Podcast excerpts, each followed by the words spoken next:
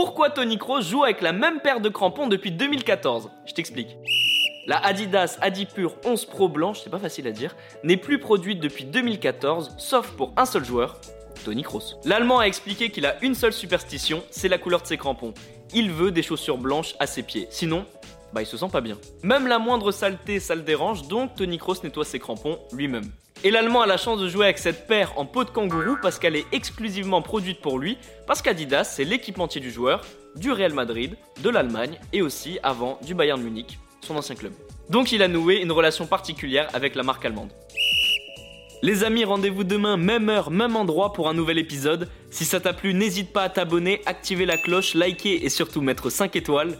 Et oui, j'allais oublier, si t'as une question, peu importe laquelle, n'y a jamais de questions bêtes, pose-la en commentaire et j'y répondrai dans un prochain épisode.